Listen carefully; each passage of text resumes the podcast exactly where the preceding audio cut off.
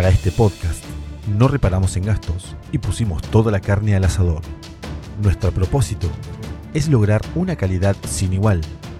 Y por esa misma razón, contratamos a un conductor con todas las letras, profesional, talentoso, carismático y por sobre todo con una increíble voz.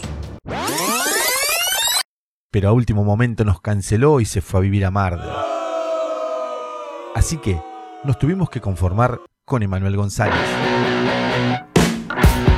Invisibles, un podcast mal hecho sobre héroes anónimos, conducido por un don nadie. Podrías estar haciendo algo mejor que escuchar este programa, te lo advertimos.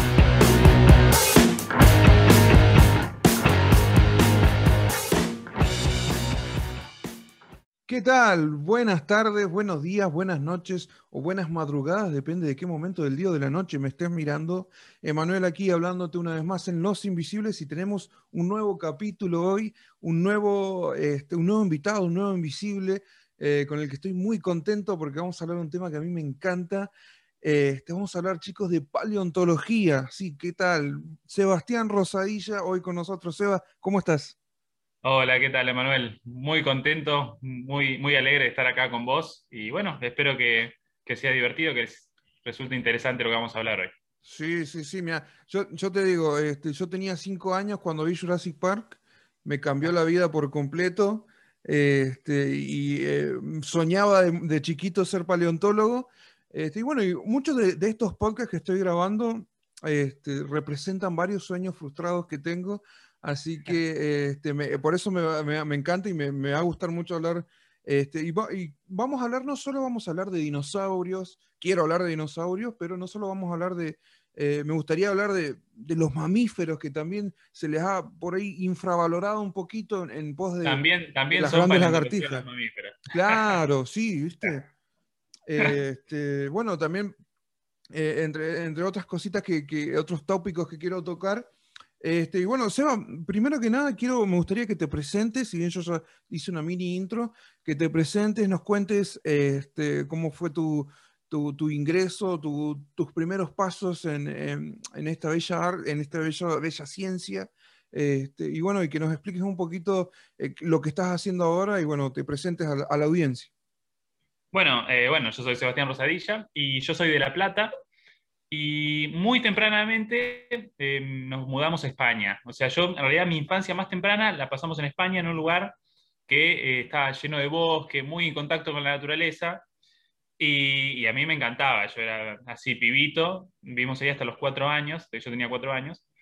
Y era caminar en el bosque, ver los animalitos, las aves. Y para mí era lo más. Los animales eran como el pináculo de la genialidad en la vida, digamos. Y recuerdo un momento que estaba en la casa de mis tíos y veo que están viendo un documental y ahí había unos animales que yo no conocía. Ah. Y, dije, che, ¿qué onda? Yo, yo que sé todo el nombre de todos los animales que hay, hace bien de cuatro años, yo ya sé todo. Este, ¿Qué son esos animales? Entonces me dicen, esos son dinosaurios. Eran animales que existieron hace mucho tiempo, pero ahora desaparecieron. Y eso a mí te, me voló la cabeza porque eran, eran dragones, ¿entendés? Una cosa, ¿cómo que existieron seres que eran como dragones hace mucho tiempo? Ya no. Entonces, ¿qué? Había cosas antes que ya no están. Esto que vivimos ahora no es lo que hubo siempre. Y eso, bueno, ahí explotó. Y desde entonces, claro, todos los, todos los documentales que podía ver los miraba, las revistitas que encontraba de dinosaurios las conseguía. Los juguetes de plástico de dinosaurios, sin importar lo berreta que sean, me encantaban. Era, lo que venga. Era pasión, pasión. Y, bueno, después volvimos acá a Argentina. Y bueno, siendo de La Plata, yo tengo la suerte de que en mi, en mi ciudad está la carrera de paleontología. De hecho, es la primer universidad en el mundo que tuvo la carrera de paleontología en el mundo, lo cual es, es un dato que, no sé, es un orgullo argentino. Sí, no Entonces, este, super gol de media cancha. Así que nada, obviamente a medida que iba creciendo, viste, siempre estaban algunos de mis familias esperanzados de que cambie el de rumbo. Pero nada, que yo, a mis viejos siempre les encantó, siempre me apoyaron. Y bueno, finalmente terminé la facu, Tuki, me anoté y bueno, y arranqué la, carrera. Y casi ya en el primer año me invitan a trabajar eh, paleontólogos del Museo Argentino de Ciencias Naturales, donde estoy ahora mismo, hoy vine a trabajar. Sí. Este, ah, me vieron ahí con tantas ganas, a mí y unos compañeros, y dijeron, bueno chicos, cuando tengan ganas de, de venir y colaborar y, y dar una mano, súper bienvenidos. Y yo ya estaba totalmente sacado que quería venir. Y eso fue en 2011. Así que ya van 10 años que tengo acá trabajando en el museo. Ahora estoy haciendo mi tesis doctoral en la evolución de las aves, pero también estoy eh, trabajando en dinosaurios, eh, sobre todo dinosaurios herbívoros de acá de Patagonia. Así que bueno, eso más o menos es quien soy hoy. Buenísimo, buenísimo. Ahí ya tenemos la, la introducción, ya nos metemos en este mundo. Eh, y quiero, lo que quería preguntarte, Seba, para empezar, ¿no? Eh, a- acá en Argentina, a mí me interesan mucho sobre- hablar sobre las, espe- las especies, se han hablado de especies en- encontradas alrededor del mundo, pero me gustaría saber eh, sobre las especies que se han encontrado en Argentina. Yo, por ejemplo, uno de mis dinosaurios favoritos es el, el Carnotaurus. El Carnotauro, que era un dinosaurio que a mí me encantaba, me encanta mucho, me, me gusta actualmente, uno de mis favoritos. Y eh, por lo sí. que tengo entendido, eh, se encontró en Chubut, ¿En Chubut? En Chubut. Por ejemplo. Sí, y sí. Eso me, me sorprendió a mí porque no, no, no, lo, no lo asociaba acá con, con nuestras tierras. Este, ¿Cuáles han sido las especies que vos, que vos más reconocés, que vos más ubicás o las más famosas que se han encontrado aquí en, en- en las, en las tierras de acá de, de Argentina? Bueno, primero recalcar que en Ar- Argentina es la meca de los dinosaurios. es la meca Es de una los- cosa sí. que, viste, a, veces, inclusive nosotros que vivimos tan inmersos en esto de los dinosaurios argentinos todo el tiempo, cuando encontrás a alguien que. Pero hay dinosaurios en Argentina, y es como. Claro, es Claro, como es el como lugar con vale. más dinosaurios. O sea, Sí. tenemos una fauna tremenda de dinosaurios desde que empezó la época de los dinosaurios hasta que termina. Por ejemplo, Carnotaurus es uno de los últimos dinosaurios que, que caminan sobre Patagonia. Pero también, por ejemplo, tenemos en Argentina a, a los primeros dinosaurios. Por ejemplo, yo acá tengo una réplica. Wow, Esto que tenemos acá sí. es el cráneo de Eoraptor, Ajá. Eoraptor lunensis. Y Eoraptor es uno de los dinosaurios más antiguos que se conocen, del Valle de la Luna de San Juan. Entonces, nosotros tenemos, junto con Eoraptor, después está Herrerasaurus, hay Cromogisaurus, tenemos una fauna de dinosaurios bien primitivos que son los primeros que aparecen en el mundo. O sea, estos bichos que son famosos, después que en Estados Unidos tener el Tyrannosaurus Rex, el Diplodocus, Sí. todas esas maravillas, comienzan acá en Argentina, básicamente, Claro. lo que luego sería Argentina. O sea, tenemos ese regalo. Y después, obviamente, tenemos criaturas espectaculares, como por ejemplo, nosotros podemos tener eh, el famoso Velociraptor de Jurassic Park. Sí. Nosotros también tenemos de esos, de los Ajá. raptores, con la garrita y todo. En este caso, en Patagonia tenemos este animalito que se llama Buitre Raptor, de un lugar que se llama La Buitrera en Río Negro. Y este es del Cretácico Superior, hace unos 90, unos 100 millones de años atrás, pero muchos millones de años después, con la evolución, va, va a evolucionar en algo parecido a esto, a ver si ¡Wow! un Eso poco, un poco piola, ¿no? Este es Austroraptor. Wow. Imagínense un Velociraptor de ese tamaño, Mm. que corría acá en Patagonia. O sea, esto es el tesoro que tenemos nosotros esperando acá Increíble, en nuestro sur. Y esos son muchos otros, obviamente está Mm. el Argentinosaurus, ¿viste? Sí. que fue, tenemos Argentinosaurus, Puertasaurus, Colososaurus, Nulotitán, Patagotitán, son todos los dinosaurios más grandes que existieron jamás y están todos acá. Sí, Entonces nosotros como argentinos tenemos, para estar orgullosos de, lo- de la fauna de dinosaurios que tenemos acá en nuestro país. Wow. Wow, wow, increíble. Me la estoy pasando genial, te juro. Este, yo sabía este, que eh, tenía la, o sea, la noción de que en Argentina se han encontrado los especímenes más grandes, ¿no? Por ejemplo, se habla mucho por ahí del, del Giganotosaurus o del Argentinosaurus. También fueron encontrados, ¿son de la misma familia, del, del misma... No, vos pensás, el Argentinosaurus es. Eh, que- Ahora están, viste, cabeza a cabeza, cada año se encuentra uno que es un poquito más grande, Un poquito más grande, sí, Patagonia sí. igual, Eh, pero el Argentinosaurus son los dinosaurios de cuello largo, ¿m? que son los saurópodos, viste, los herbívoros de- que son lentos, pesados, de enorme Sí. tamaño. Y el Giganotosaurus era un predador, Claro, era un carnívoro como el Tyrannosaurus Rex, mucho más antiguo que el Tyrannosaurus Rex, sí. y más grande que el Tyrannosaurus Rex. Entonces, Giganotosaurus es uno de los dinosaurios carnívoros más grandes. Wow. Ahora bien, convivieron más o menos en la misma época. Entonces vos tenías, en el momento que aparecen los super dinosaurios cuello largo, aparecieron los super carnívoros, que eran los que los predaban. Claro, claro. A- a- al haber un gran herbívoro, eh, había más o Había menos. alguien que se aprovechaba ahí. Claro, claro, un predador. O, o en respuesta de los grandes carnívoros que aparecían, los dinosaurios Claro. cuello largo empezaron a adoptar formas cada vez más grandes hasta que llegaba un punto, porque pensá que eran animales que alcanzarían las 100 toneladas, las 70, 100 toneladas, eran bestias absolutas. Y aún así, para un animal de, como el Giganotosaurus, que alcanzaría 15 metros de largo, Sí, no sería tan fácil bajar eso. claro. Entonces, posiblemente ya uno de esos animales totalmente crecido, un adulto, ya sería inmortal directamente. No. Y, está. y hay, hay, Seba, algún indicio, alguna investigación que nos pueda dar a vislumbrar por qué eran, eh, a qué se debía el gigantismo en, en, esta, en, en las especies? ¿A- a- ¿Tenemos alguna noción de por qué eran tan grandes? Bueno, esa es una de las grandes temáticas que se están Sí. ahora estudiando los que trabajan con estos dinosaurios. Claro. Eh, no se sabe muy bien. Es como que vos tenés desde el inicio de que aparecen los primeros dinosaurios cuello largo que eran pequeños, inclusive hay algunos que piensan que Oraptor sería uno de los primeros, Ajá, este, siempre hay como una tendencia a aumentar cada vez de tamaño y adoptar que, yo, que los miembros sean más columnares, más adaptados a, a mantener el peso, a que los huesos se vuelvan neumáticos, entonces también a aligerar un poco el peso de los huesos, entonces tenían grandes cámaras llenas de aire, sí. eh, como hoy lo hacen las aves para volar, bueno, Claro. esto lo tenían como para no morir aplastados por su propio peso, claro. tenían, bueno, y, y no se sabe muy bien qué es lo que desencadena, el por qué, y por qué al mismo tiempo es tan eh, exitoso, porque durante Mm. millones de años aparecen especies y especies y especies distintas de dinosaurios gigantescos. Em, parece ser que en el momento, esto es un- como lo que se está empezando a, a creer ahora, Sí, en el momento en el cual eh, hay una gran radiación de dinosaurios cuello largo gigantes, dinosaurios colosales, fue un momento en el que la Tierra tenía una temperatura muy alta, como media. Y eso favorecía que se adopten estas formas gigantes. Claro. Ese es por ahora lo que se está empezando a ver, pero todavía es algo que está Ah. súper eh, desconocido, es lo que se está Sí, trabajando ahora. Va a haber muchas, posiblemente me hagas muchas preguntas que no te podemos dar respuesta porque Claro. ni los capos lo, lo descubren todavía.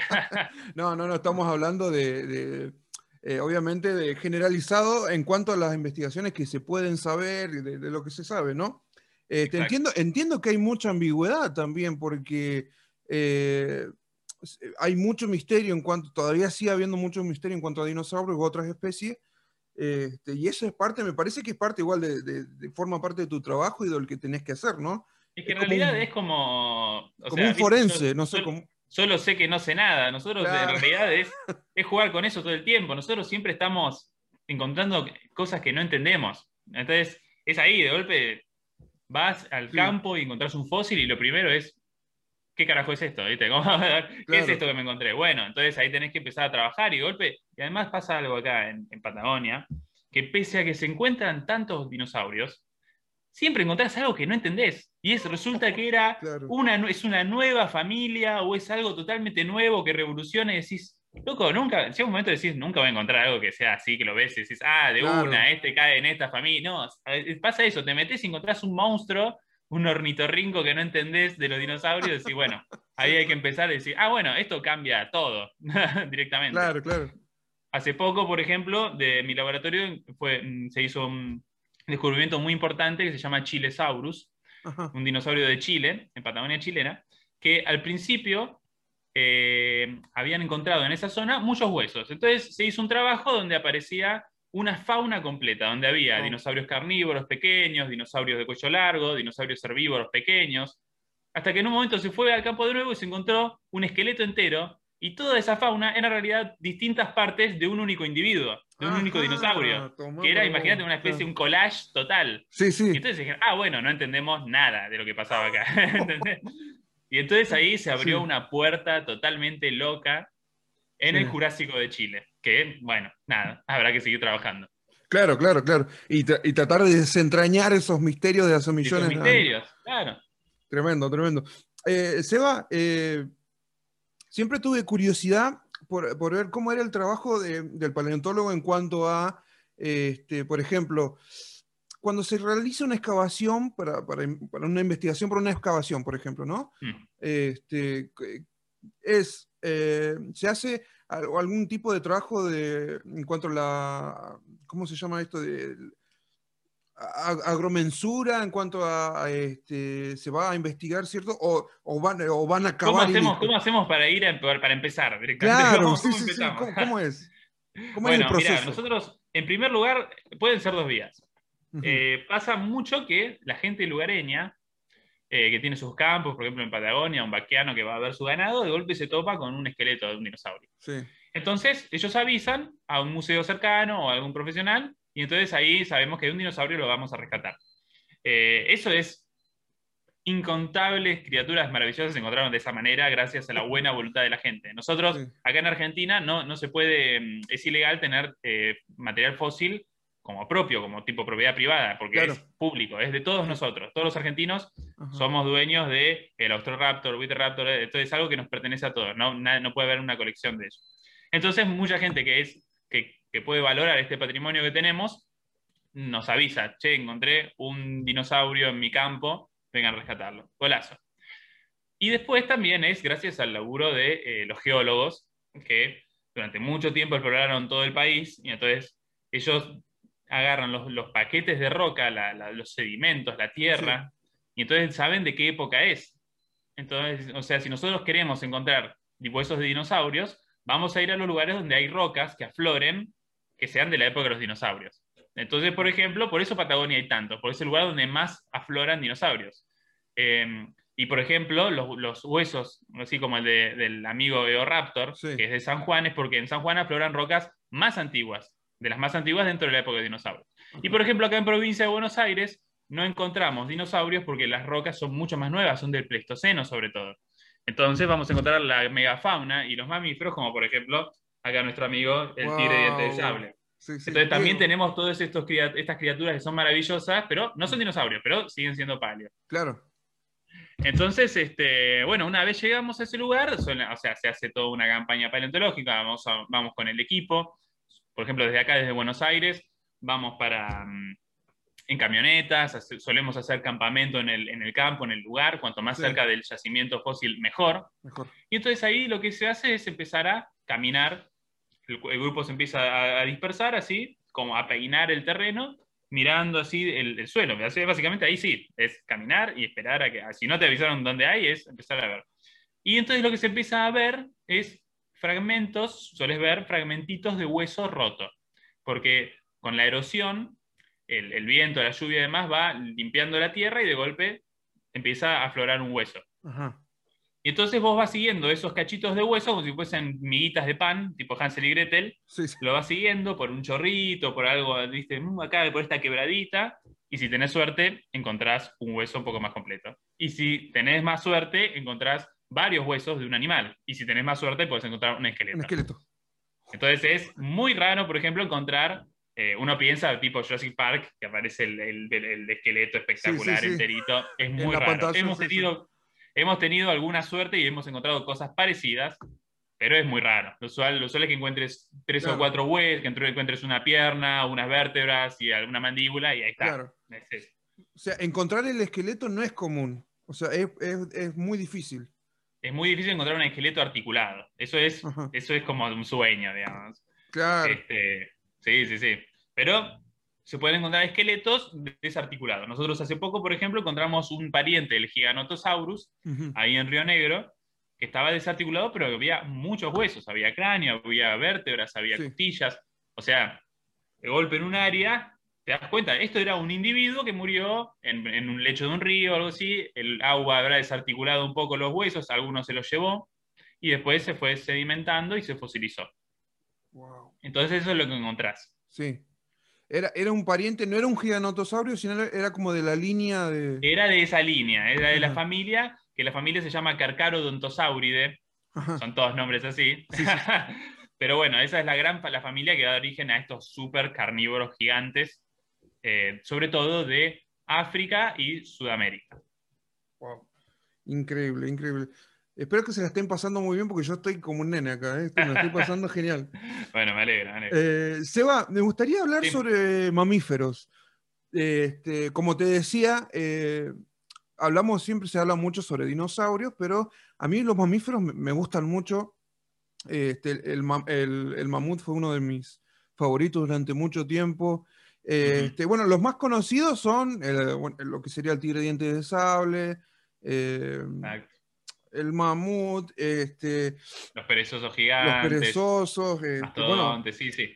sería eh, Anisodón sería como, el- como el perezoso, ¿no? No, Perezosos tenés un montón. un montón, Hay- claro. Hay un montón. Por ejemplo, eh, el de la era de hielo, ¿vieron Sí. la, la película para chicos? Bueno, ahí vos tenés, el Cid era un perezoso gigante. Pero era uno de estos tipos de perezosos gigantes que no eran tan gigantes, tendría el tamaño de un humano. Pensé que ahora los perezosos son chiquitos. Sí, sí. Ahora, por ejemplo, eh, uno de los materiales fósiles más antiguos que se descubrieron en, en Sudamérica, sí. tiene toda una historia de, de- de- de que cuando era esto colonia, acá en el río Luján era colonia de España, y se encuentran los restos de un animal enorme. Entonces lo, re- lo extraen, todos esos fósiles, lo mandan a España y el rey de España cuando lo ve dice, esto es maravilloso, tráigame uno vivo. Entonces mandó expediciones a buscar vivo vos. a el que sería el Megatherium americano, la gran bestia de América. Y ese Wow. era el perezoso gigante más grande que existió, un animal que habría alcanzado sus, sus 5 metros de altura, Ah, varias grande, de peso, un animal imponente y que convivió con los primeros humanos que llegaron a Sudamérica. Sí. Así que imagínate tener que ir a buscar comida para tu familia. y, ¿Qué, qué tenemos que cazar? Y ahí hay un megaterio. Y bueno, con la boleadora ahí, bueno, a ver qué, Acá a la así vuelta, fíjate el megaterio por acá, ¿eh? y allá tenés, ¿qué tenés? El- el- me parece que voy a buscar un guanaco mejor. Mirá vos, mirá vos.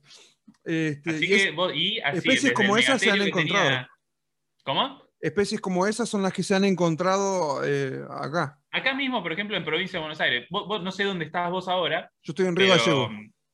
Río Gallego. Ah, bueno. Qué ganas de ir para aquel lado. Sí, sí, sí. Hace poco, bueno, hace poco estuvimos explorando ahí en Santa Cruz y encontramos bastantes cosas, ahí cerca de Calafate.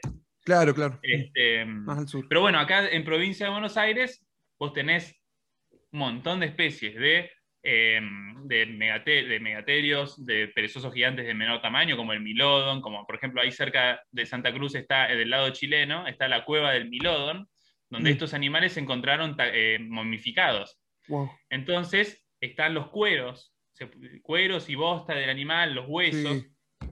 Inclusive muchas veces cuentan los, los relatos de los primeros europeos en Patagonia que encontraban a, a los, a los tehuelches vestidos con el cuero de los milodon que sacaban de ahí. Sí. Entonces trataban de encontrar vivo a ese animal que, que le, le llamaban el, el yemish. Era, era la palabra tehuelche de, ese- de esa criatura, que en realidad Claro. era eso, eran los, los restos momificados de esos animales en esa cueva. Mirá. Eh, y de bueno, ni hablar los gliptodontes, que eran esos armadillos gigantes del tamaño de un, de un Fiat sí, sí. 600 más o menos. Sí.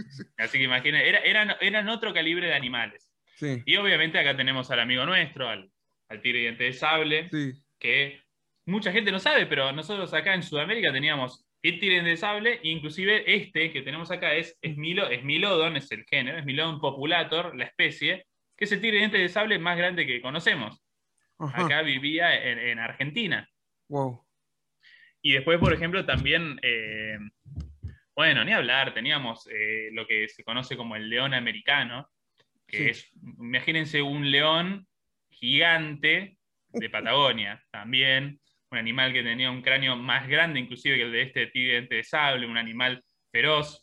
eh, y después, bueno, ca- camélidos, o sea, guanacos gigantes, Sí. eh, criatur- y ni hablar, eh, yo estoy hablando, perdón, estoy hablando de los animales que son la megafauna con la cual convivieron los seres humanos. sí. Eso fue hace un millón y medio de años hasta unos 10.000 años atrás. O sea, hace poquito. En términos Hace nada, paleontológicos, hace nada. Sí, Así que imagínense eso. Y los dinosaurios se extinguen hace 65 millones de años. claro.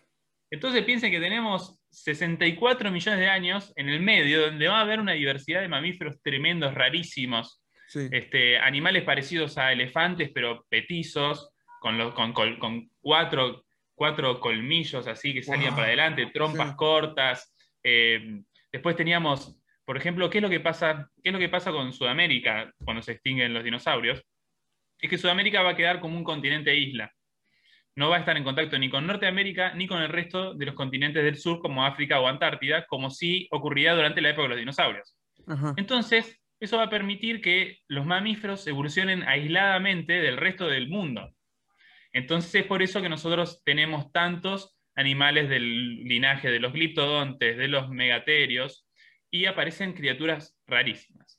Por ejemplo, nosotros no teníamos predadores como el tigre sable o los leones o el puma, que van a venir ah. mucho después en el Pleistoceno, sino que los grandes predadores eran cocodrilos gigantescos. O sea, imaginen, uno piensa en un cocodrilo como los que ve hoy. Pero estos cocodrilos eran diferentes. Estos cocodrilos eran altos y con las piernas largas. Y no eran acuáticos, eran terrestres. Entonces eran corredores. Así imaginen un ah, lobo, pero que era un cocodrilo. Un cocodrilo corredor que te perseguía. Después estaban los fororracos, que los fororracos son las aves del terror. Y las aves del terror eran aves gigantes, no voladoras, con patas enormes. La más grande se llama Kelenken, que era un animal de 3 metros de alto y un pico que, no sé, un pico que debería ser largo como mi torso, no sé cuánto, me, debe ser 80 centímetros de largo el pico de ese animal, es gigante. gigante. Y ese, y imaginen un pico tipo el de un águila asesina. Era, esos eran los grandes predadores de esa época. Y también nosotros lo que teníamos era una gran fauna de marsupiales carnívoros. Así como uno ve el canguro, ¿viste? o el demonio de Tasmania en Australia, nosotros también teníamos marsupiales, nosotros seguimos teniendo marsupiales que son las comadrejas, este, que tienen la bolsita para poner las crías, bueno, igual, pero antes estos eran animales un poco distintos, estos eran, por ejemplo, los boriénidos. Los boriénidos, que son los, eran, imagínense una mezcla entre una hiena, un oso y un monstruo, no sé, una cosa así, era una cosa, imaginen el tamaño de un oso, con la cola larga y una, y una fuerza mandibular superior. Y después había unos que eran más esbeltos y entonces podían trepar a los árboles. Entonces, todo lo que en otros lados del mundo ocupaban los gatitos, los, los, perritos y los, las hienas, acá eran marsupiales aberrantes que tenían que competir. Decían, vos sos un predador y tenés que competir contra cocodrilos gigantes y contra aves que son literalmente un dinosaurio que sobrevivió a la extinción. Entonces, eran animales atroces todos. Inclusive había uno que se llama Tilacosmilus, un marsupial, que era, generó de una manera paralela, evolucionó dientes de sable también. Así que imaginen, era un animal del tamaño de un puma que también tenía dientes de sable, pero era un marsupial. Así que nada, criaturas salidas de, un sueño surrealista eran todas las que vivían acá en nuestra tierra. No, no, pero es increíble, por eso yo siempre cuando, cuando hablo con alguien que le interesa también estos temas, le digo, está eh, bien que te gusten los dinosaurios, pero hay, hay unos mamíferos increíbles existieron este, y de una variedad tremenda, como me estabas diciendo vos. Y yo te quería preguntar, eh, eh, ya que se simplifica un poco el trabajo, simplificar capaz que es medio ligero de decir, pero al estar tan cerca su extinción, digamos, hace tan poco, este, a la hora de encontrar ese, los huesos, los restos, los fósiles, este, es un poco más fácil, entre comillas, el trabajo de, la preservación. Es, un poco más fácil. Ah. ¿Por qué? Por, varias razones igual, ¿eh? Eh, y está todo bien.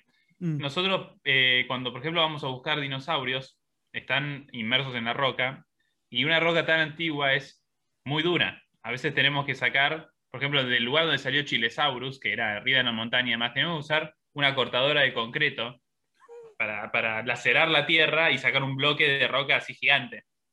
Eh, o ni hablar cuando en lugares como donde salió el amigo Raptor, que es una roca durísima. En cambio, cuando uno encuentra los, por ejemplo, en provincia de Buenos Aires, animales del Pleistoceno, la megafauna, y es tierra.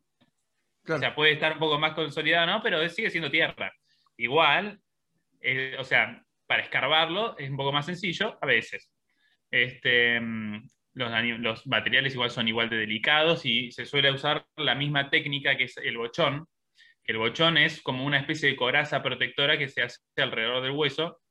Entonces vos haces como una especie de, perímetro con la roca que hay alrededor del fósil y eso lo, o sea, incluyendo la roca que tipo envuelve al, al, hueso, Entonces ahí primero le pasás eh, papel higiénico, después le pasás eh, tipo un salpicre ahí de yeso, después le pones Ajá. ahí arpillera y después ahí, eh, o sea, la arpillera inmersa en yeso. Entonces se va haciendo varias capas, de acuerdo a como vos veas que viene en la mano. Si decís, che, la roca esta se la banca, capaz no es necesario hacer tantas capas cuando a veces estás trabajando con sedimentos que son muy deleznables, tipo arena o algo así, Claro. o tierrita, ahí tenés que darle una coraza protectora muy importante. Entonces te va a quedar un bochón, todo de yeso duro, que piensen que pesa un montón.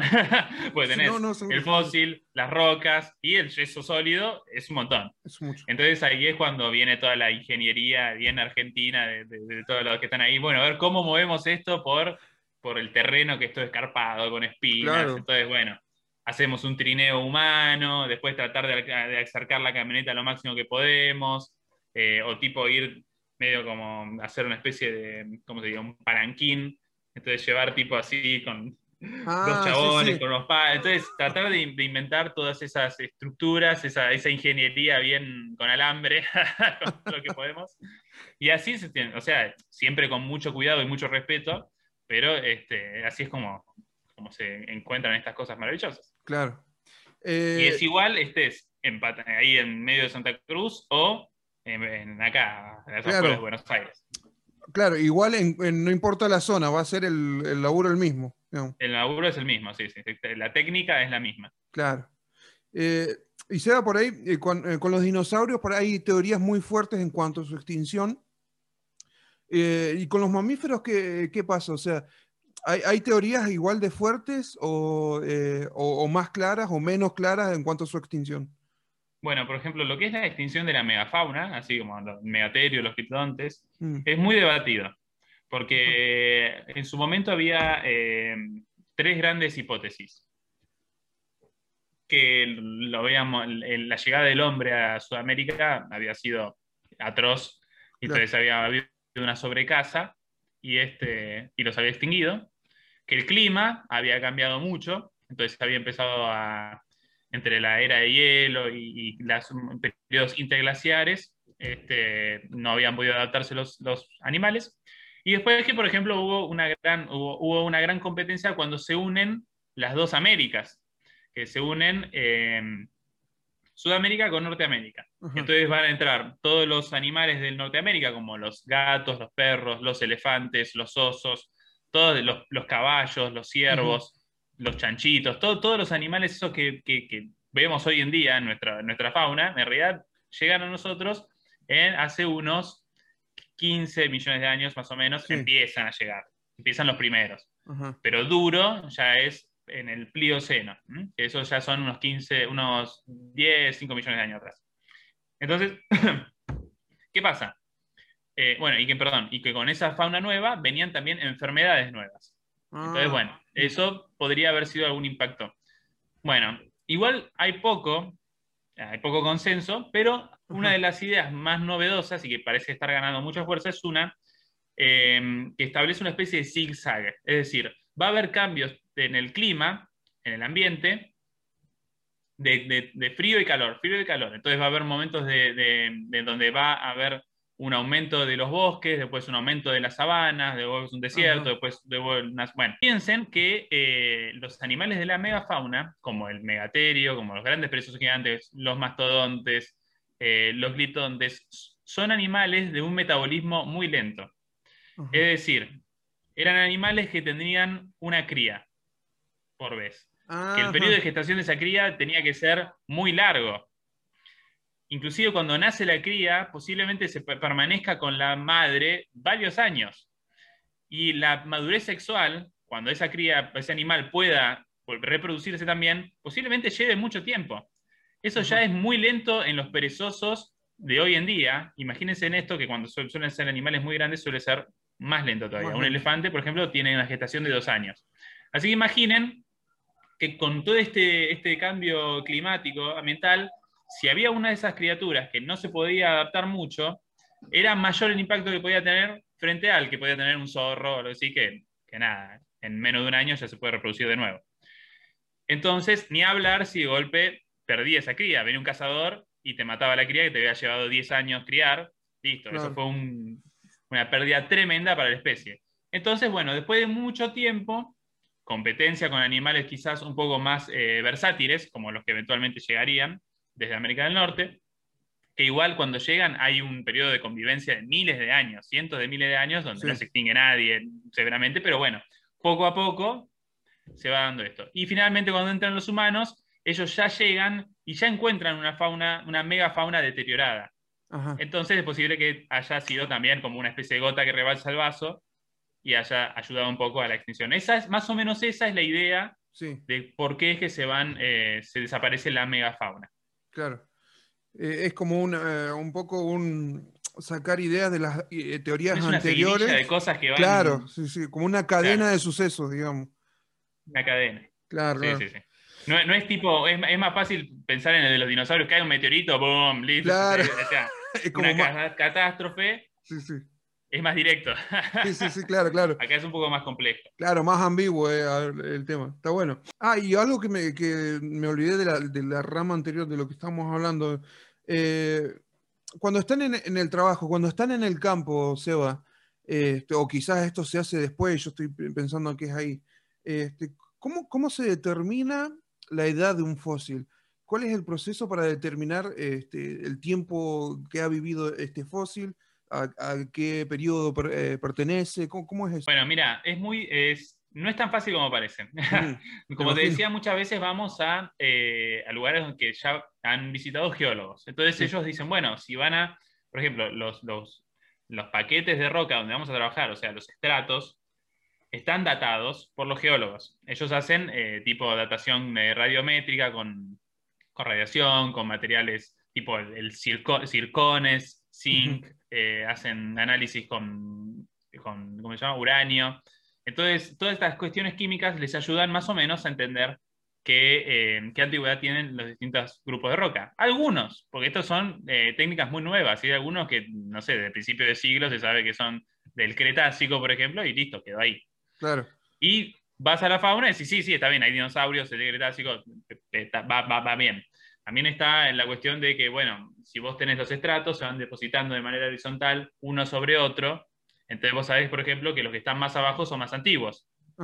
Entonces, en cambio, los que están más en la superficie, que se van depositando, son más nuevos. Como si fuese una especie de, de cáscara de cebolla, digamos. Sí. Eh, bueno, entonces tenemos esas cosas nosotros, como los dinosauriólogos, digamos. Sin embargo, también, además de que haya dinosaurios y mamíferos en la paleontología, también tenés, bueno, todo el resto de la vida, básicamente. La paleontología estudia la vida antigua, no solo dinosaurios ni mamíferos. Entonces, también va a haber paleontólogos que trabajan con invertebrados fósiles o con plantas fósiles. Y estos son, eh, son fósiles que ayudan un montón a determinar la edad. Porque ahí, por ejemplo, vos vas a tener lo que se conoce como un fósil guía. Un fósil guía es una especie, que suele ser una planta o un invertebrado, que cuando vos la encontrás decís, ah, listo, esta, este animal me está tirando que es de esta, este periodo. O sea, por ejemplo, uno de los, clásicos amonites, ¿recuerdan ese que parece un caracolito? Sí. Ese fosilito, bueno, ese es son los excelentísimos fósiles guías durante eh, la época de los dinosaurios. Son marinos, entonces vos tenés que estar en sedimentos marinos, ah. donde hay dinosaurios no vas a encontrar, pero pero con eso vos datás perfecto, o casi perfecto, la antigüedad del lugar donde estás. Porque encontrás pues, animales que tienen una evolución muy rápida y una extinción muy rápida. Entonces, cada 5 millones de años tenés una especie nueva. Entonces, eso te permite saber más o menos en qué, en qué etapa estás. Entonces, hay, muchas, muchas herramientas que, se pueden tomar para más o menos eh, alcanzar la, la, edad de los fósiles que tenemos. Por ahora, lo más exacto que, que se descubrió o que se usa es eh, datación con circones, que los circones son así, pequeños eh, fragmentos de circón que están inmersos en el sedimento, en la arena. Vos no decís, ah, mira, hay circones, no, son microscópicos, pero esos circones microscópicos te pueden tirar bien la edad con una precisión casi perfecta. Wow, y, con eso te ayuda a determinar la época. La, época en la que estás en la que estás parado, en la que estás trabajando. tremendo, tremendo. Seba, en una de las charlas previas que tuvimos, este, vos me mencionaste algo que fue muy novedoso para mí. Este, traté de no buscar nada para enterarme ahora. Este, hablamos un poquito de lo que es el paleoarte. Ah. ¿Me podés contar un poquito más de eso que me interesa? Bueno, el paleoarte es básicamente, ustedes cuando ven que se descubre un nuevo dinosaurio, una nueva especie extinta, suelen ver un dibujito.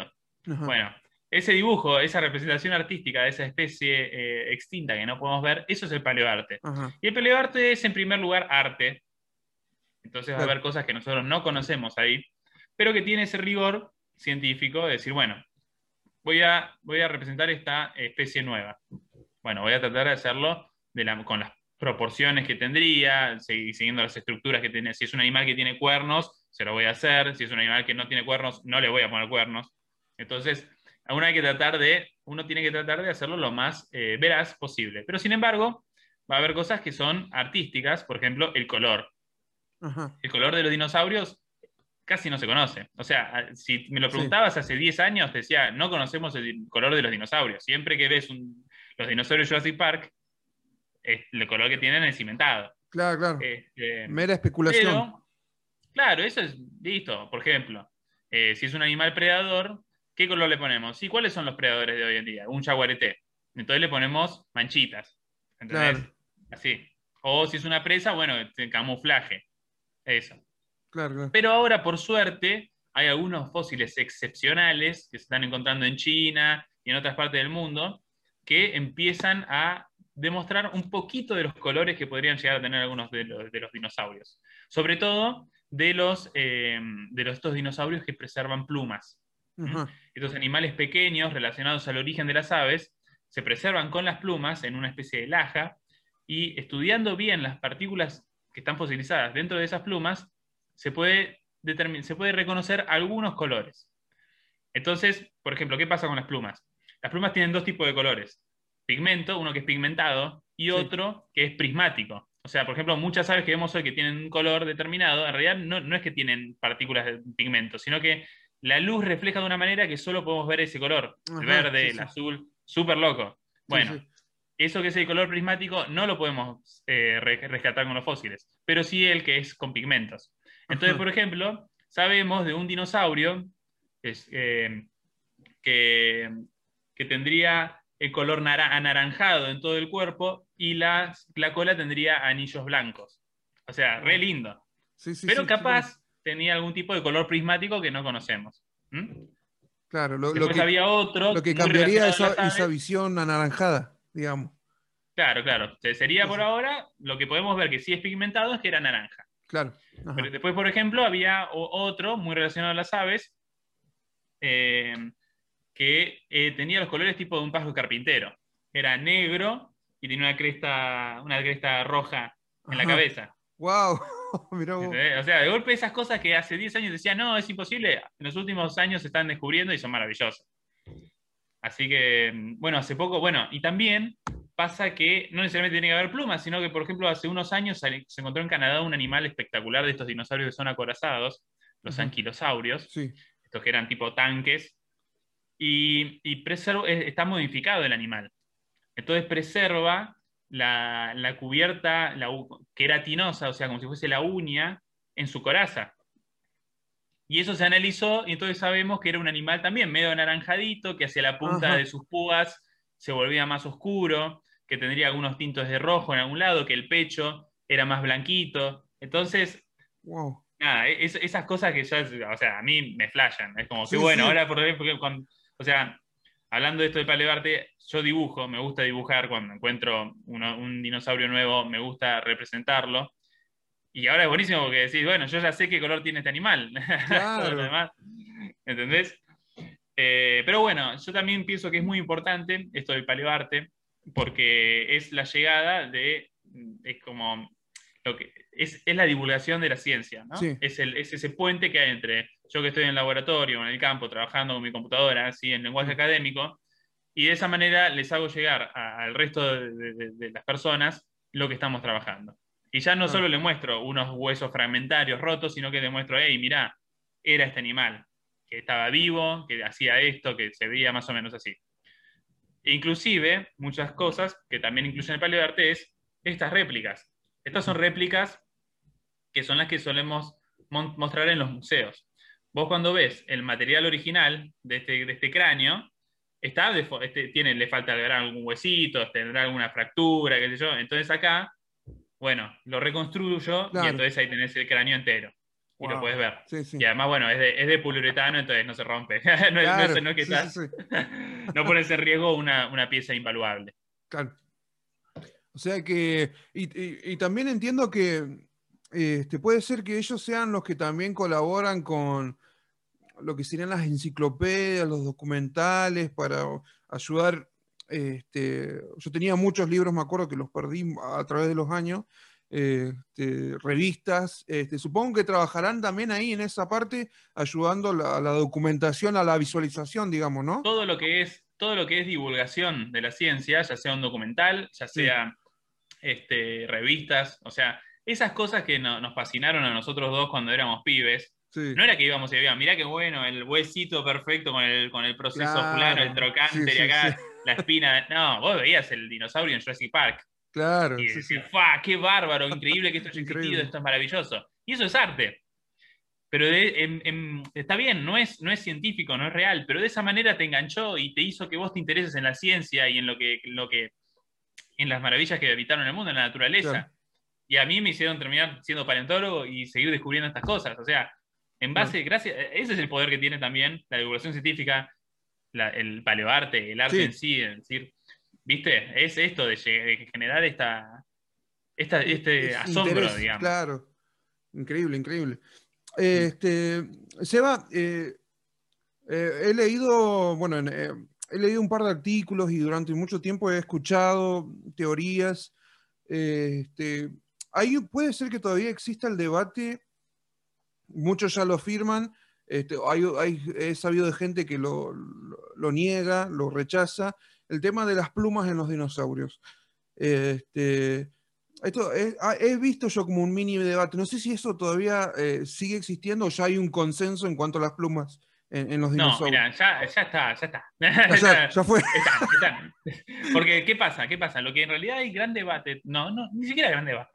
Se sigue mm. debatiendo porque hay un paleontólogo que sigue negándolo y le damos vos, Pero es que las aves efectivamente descienden de los dinosaurios. Que en realidad, en realidad no es que las aves desciendan de los dinosaurios. Las aves son dinosaurios.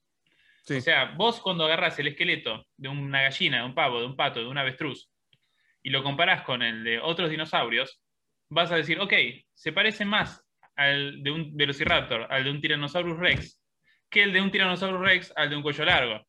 O el de un Tyrannosaurus Rex a un Triceratops. Entonces, ¿por qué ellos iban a ser dinosaurios y no esto que es muy parecido? Efectivamente, las aves de hoy son dinosaurios. Son el único grupo de dinosaurios que no se extinguió hace 65 millones de años. Y inclusive las aves, había antes distintos tipos de aves. Durante la época de dinosaurios había muchas familias de aves, aves que todavía tenían dientes, que todavía tenían dedos en las manos, o aves que tenían una cola extraña con dos, con dos plumas así robustas que le salían. Todas esas aves se extinguen y por alguna razón las aves modernas, que son las que no tienen dientes, sobrevivieron. Quizá un poco por un metabolismo más rápido, quizá porque eran animales que, al no tener eh, dientes podían tener una alimentación un poco más variada. Entonces, de alguna manera, este, ellas fueron las que pasaron. E incluso hay algunos grupos que decís, ¿qué? o sea, estos animales que vos tenés ahí, tipo un pato, un pato, un ganso que puedes tener en tu casa, ellos ya convivían con los dinosaurios. Son así, de, así de antiguos son los patos, por ejemplo. Entonces vos imagínate los dinosaurios así, caminando, tomando agua en una laguna y en la laguna dos patos ahí, e, ese, era ese el paisaje. o sea, ya estaban ahí los muchachos. Em, bueno, entonces las aves son dinosaurios. Y aún así, dinosaurios que no son aves, ya tenían plumas. Plumas hechas y derechas. O sea, vos ya, por ejemplo, el Velociraptor, el Witterraptor, inclusive acá el amigo gigantesco, imagínense este animal, posiblemente tenían plumas también. Ahora, ¿qué tipo de plumas tendrían? Eso es otra cosa. Porque inclusive dentro de las aves hoy tenés una variedad tremenda de plumas. No es lo mismo la pluma de un ñandú o de un choique a la de un pavo real o una paloma. Bueno, entonces nosotros tenemos varios fósiles de animales, inclusive relacionados con el Tyrannosaurus, o sea, muy atrás del linaje que termina dando origen a las aves, que tenían una cubierta queratinosa podemos decirle plumas, podemos decirle pelos, Sí. pero era, ya no, eh, lo, lo que no tenemos que seguir pensando mucho es estos animales como seres pelados, digamos. Quizás Claro. sí los tenían. O inclusive quizás sea algo que ocurría que cuando eran crías sí tenían plumitas y cuando crecían no. ¿Mm? Ajá.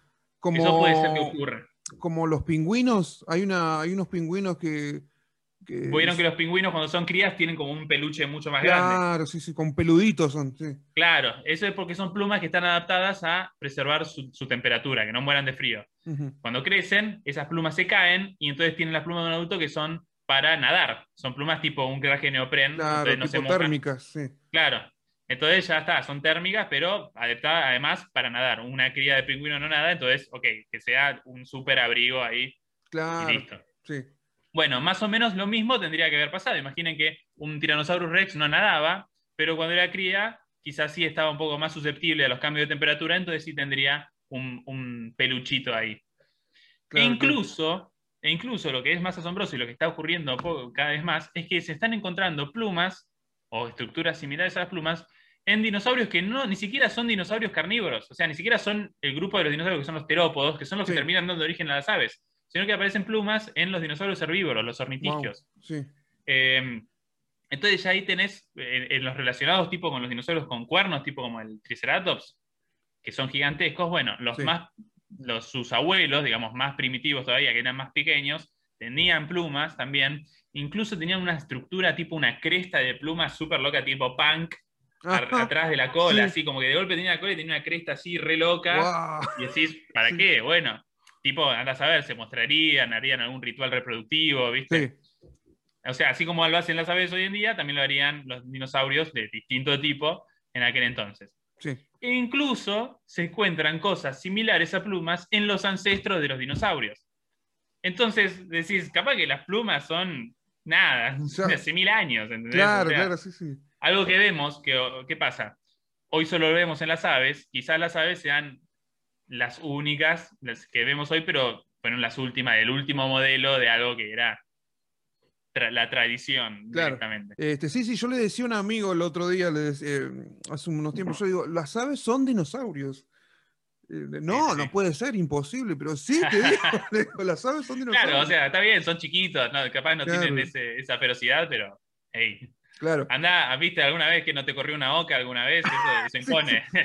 sí, sí. Este, entonces, hay, el- hay mucho consenso en cuanto a las, eh, o sea, cero, digamos, eh, mucha certeza en cuanto a las plumas, digamos.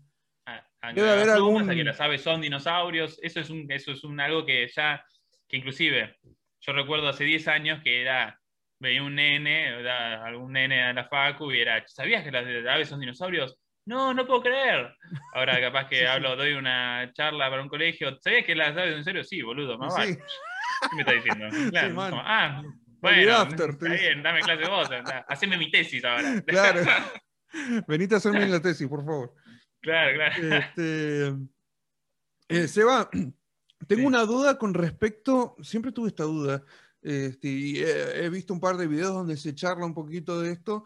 eh, eh, bueno, en el entretenimiento, en el mundo del entretenimiento se le ha adjudicado rugidos a los dinosaurios, ¿no? Pero he visto, eh, vi un, un video que ahora no me acuerdo de quién es, eh, creo que era del Pacozoico, este, que habla sobre que en realidad era muy probable que no rugían, sino que mm, hacían una especie de, de pavoneo. Un o- bramido, una un bramido, sí, sí. Eh, que- ¿vos- Bueno, ¿vos, qué es decís que- de eso?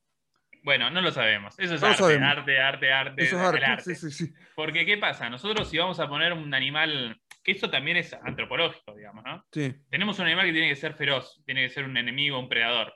Entonces, ¿cuáles son los, nuestros predadores? Los leopardos, los, así, ancestrales de la humanidad cuando estábamos en África, quizás. sí, sí. O sea, los leopardos, los leones, los tigres en Asia, o sea, animales que rugen. Entonces, eso es lo que te da miedo. Un Ah. lobo aúlla, ponele, o ladra, no sé, gruñe. sí, Entonces tiene que haber un una cosa así que nosotros tenemos que decir, uh, la puta, esto me va a comer. Claro. Si de golpe ves un bicho, un predador asesino que te hace. Medio que decís, ¿qué te pasa? Claro. ¿Entendés? Capaz Sí, que sí. caía el tiranosaurio a romper todo y decía. Ah, me lo imagino. Y nosotros no, no- nos, nos íbamos a cagar de risa en el cine. ¿entendés? Claro, claro. Pero bueno, ¿qué es lo que pasa? nosotros vamos a jugar con las aves, que tienen cantos y vocalizaciones espectaculares, porque además evolucionan en base a eso. Pero si vamos a las aves más primitivas que tenemos hoy en día, los ñandúes, los avestruces y demás, ellos tienen un tipo muy primitivo de, vocalización de acuerdo a un órgano que se llama la siringe, que es el órgano con el cual eh, cantan las aves, digamos. Y tenés distintos tipos de siringes. Eh, por ejemplo, los pajaritos, un canario tiene una siringe doble, súper compleja, que puede cantar al mismo tiempo con dos voces, un quilombo. En cambio, los ñandúes tienen la forma basal, que es un órgano que hace acá, con el cual ellos hacen un ruido que es así, es como un, mm, un murmullo ahí muy bajo, que vos inclusive cuando sacas un ñandú y hace ese ruido es medio raro, como, que te, como, es como, si viste un insecto gigante que... Claro, muy uh, incómodo, sí, sí, sí. Una cosa como que te va adentro, como muy, muy, muy bajo, un bajo muy zarpado. Bueno, capaz que hacían eso. Imagínate eso al tamaño de un tiranosaurio. Es una cosa, uh, listo y chao. Y vos decís, bueno, y si salimos de las aves, ¿qué es lo que tenemos? Tenemos los cocodrilos. ¿Y qué hacen los cocodrilos? Hacen una cosa parecida, o un siseo, hacen como un, ¿viste? O inclusive se comunican tipo haciendo vibrar todo lo que es el pecho y hacen todo un ritual o una especie de display en la superficie del agua que hacen que vibre el agua arriba de sus lomos, pero es como un mundo de bajos, todos bajistas, así todos graves, digamos. Todos graves. Ahora, capaz que no, capaz que el dinosaurio hacía li, iba arriba y te hacía un canto lírico y está todo bien. O imagínate los dinosauritos chiquitos. Pero también tenemos que entender que así como lo sabes, y muchos mamíferos y un montón de animales hoy en día hacen cantos y voces totalmente diferentes, los dinosaurios que vivieron durante 180 millones de años y eran infinidad de especies de las cuales el 90% todavía no descubrimos, deben haber tenido voces o sea, variadísimas. Variadísimas, claro. Variadísimas. Así que capaz que, a ver, capaz que el dinosaurio sí rugía, y, como un león, así, o aullaba la luna, no lo sabemos. Pero bueno, por ahora no tenemos, no tenemos ningún dato como para aseverarlo. No hay una certeza de, en cuanto al rugido. Y claro, y hablando de la variedad esa, habiendo una variedad tan grande hoy en día de, de los cantos en cuanto a las aves, también se entiende que había una variedad también ahí. exacto, exacto. Eh, Eva, no sé si te acordás vos de una revista que se llamaba Conozca Más. No, ¿No? a ver, recordame, la, La revista Conozca Más es de principios de los 90. Este, y la revista Más traía en dos ediciones este, un, um, eh, un VHS en dos partes. O sea, lo tenías que comprar mensual este, y, yo me acuerdo, no me lo compré, pero se lo compró un amigo y me lo grabó mi viejo, este, porque yo estaba enloquecido, enloquecido totalmente con los dinosaurios. Y era un documental de dos partes de Conozca más de los dinosaurios. Mm. Es, eh, hoy en día se lo puede encontrar por YouTube, si, si lo quieren buscar por ahí. Este, super, lo van a ver súper viejo, pero yo cada vez que puedo lo, veo porque primero que me trae muchos recuerdos y, otro que me encanta, me, fascina, este, este, porque me hace sentir la curiosidad esa que sentía cuando era, cuando era chico. Este, eh, Seba, en tu caso, eh, ¿hay algún documental? Ahora vamos a hablar de películas, pero ¿hay algún documental que, que, a vos te guste mucho, que vos recomiendas, o quizás que podamos encontrar en alguna plataforma o por, por, por, la, o por la web? Bueno, a mí una de las cosas que así me emocionaba, siempre era que lo veía, era, no, paren todo, que está, es uno que se llama Caminando con Dinosaurios. Ah, Caminando con Dinosaurios, increíble. Caminando con Dinosaurios era, uh, otro nivel, eso lo veíamos. y eso creo que está en Netflix inclusive para ver. Y después también salió Caminando con Bestias Prehistóricas, que es de los mamíferos.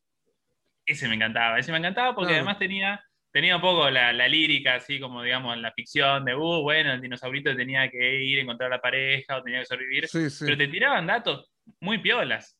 Que inclusive en, documentales que vinieron luego, capaz que se perdían un poco. Pero te dirán muy buenos datos. Y, e incluso hay un momento, hay uno, uno de estas ediciones especiales donde había un tipo que se llama Nigel, no sé, era un loco, que también era de, de, Caminando con Dinosaurios. Ellos vienen acá a Argentina, a Patagonia, y ven al, al Argentinosaurus, a, Mapusaurus, hay una casa de un, de un Giganotosaurus cazando un Argentinosaurus, o sea, este, Está, muy interesante, muy interesante. Y ese era el documental que me marcó. Y yo lo que nunca hice, que siempre digo, tengo que hacer, no sé por qué no lo hice, fue buscar ese documental que, de que vi cuando era muy pibe, que el que me despertó la paleontología, Ajá. que eh, se debe reconocer, se debe reconocer porque es uno donde se habla del ovo- oviraptor. Ajá. Era un animal, un dinosaurio muy bizarro que habitó Mongolia, Ajá. el mismo lugar donde apareció Velociraptor y demás. Y este era, eh, los primeros fósiles que se encontraron de este animal estaba agazapado sobre una nidada, unos huevos. Entonces decían, chau, este murió cuando Ajá. se quería comer los huevos de, otra- de otro ser, de otro dinosaurio. Y después, se este dinosaurio, es en el, este documental es en el cual descubren que en realidad eran sus huevos lo que estaba. Él estaba in- incubando sus huevos cuando muere. Sí. Entonces, bueno, ese, ese documental del Oviraptor, este, nada, lo tengo que buscar porque era, fue ese, el iniciador de todo. ¿Era específicamente sobre el Oviraptor o...? Era sobre Oviraptor, sí, Ajá. sí. Sí. Vamos. Y encima estaba muy bueno porque además venía con toda una historia de la paleontología, también la paleontología en, en Mongolia, entonces también tenía esas escenas como bien vi de las primeras expediciones en blanco y negro, que veías los- las, las caravanas de camellos, o las 4x4, viste, de, de- de- de entre guerra, Primera Guerra y Segunda Guerra Mundial, sí, sí. bien del ayer. Que Eso, claro, yo lo veía de Claro. pibe y era, chao, esto es Oh, ser un explorador de... Yo quiero eso. Sí, sí. Bueno, me gustaban mucho. Caminando con, con dinosaurios me encantaba. Mm. De hecho, me vi, creo que son siete capítulos, seis capítulos. Sí, sí, sí. Este, me, me- me encantaba. Este, pero me gustaban mucho los, que, los documentales que mostraban el trabajo eh, paleontológico. Eso, eso me encantaba. sí, sí. Eh, sobre todo cuando veías igual eh, el desierto, los chabones laburando ahí con una tormenta. Sí, no, me con calor, Sí, ¿viste? sí. el campamento y era un desastre. Todo eso es real, todo eso. Todo es verdad, estar una semana sin bañarse, golpe, tipo todo detonado. "Eh, Acabo de encontrar esto, qué buenísimo. Y todos hechos mierda, vamos, contentos, ¿viste?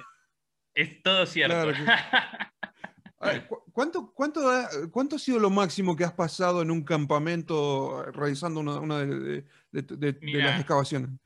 Una de las cosas más, eh, no sé si fue la, la que más tiempo estuve, pero Sí. casi, y una de las más extremas, fue eh, ahora mismo en mayo, en marzo del año pasado, que nos agarró la cuarentena cuando estábamos en el campo.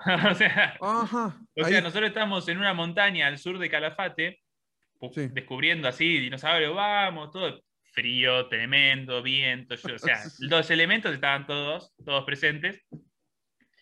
Y entonces de golpe era como, mm, iban cada tanto nuestro director a buscar provisiones, iba a Calafate. Y un día cae y dice, che, loco, oh, eh, llegó el COVID, el COVID llegó a Argentina, eh, vamos a ver cómo hacemos para rajar, porque capaz que cierran todo. Y, esa, y al día siguiente ya cerraron todo. Entonces tuvimos, tuvimos primero una semana, que encima Ujú. había sido como, bueno, bueno, dale, cierren todo, eh, levan- vamos a levantar el campamento, entonces listo. Las excavaciones que estaban haciendo las suspendimos, tapamos Ajá. para protegerlo de los elementos, lo que estábamos descargando. O sea, protegimos todo, pero después había que prepararlo para que se banque una temporada hasta que volvamos. ujú. Y como que cerramos todo, listo. Entonces cuando vamos a bajar, no, no nos dejan bajar porque se cerró, si nos metemos en el calafate se Oh, pudre todo. Entonces tuvimos una semana ahí en la, en la montaña, encima una semana que llovió a pleno, este, frío tremendo, eh, pero bueno, aventura. Entonces tenía esa cosa de que era como, che, loco, dormí para y todos. Tú también, Claro, claro. pibe. Era como una cosa de tipo, como, decir, eh, como que era una cosa de que como que estamos todos tan detonados, pero al mismo tiempo era como que nos miramos y era, vamos, vámonos. Claro, Una claro, cosa claro. así como... Lo- lo- También con chochos, porque habíamos, encontrado, a ver, porque habíamos encontrado también maravillas, fósiles de todo tipo. Este, entonces también teníamos, si no hubiésemos encontrado nada, ya está, estábamos todos muertos, ¿viste? Claro, claro, era distinto ahí. sí, Pero- sí, sí, sí. Pero está bueno que se hagan Y esa equipo. Fue, fue muy interesante. Y después, bueno, después bajamos, eh, un momento que mejora el tiempo, bajamos a Calafate y ahí inclusive tuvimos que darnos una semanita más haciendo cuarentena ahí en, en un hotel, hasta que al final pudimos volvernos en O sea la que ruta. estuviste cerca de un mes. Estuvimos casi un mes, sí, sí, sí, casi un mes, sí, sí.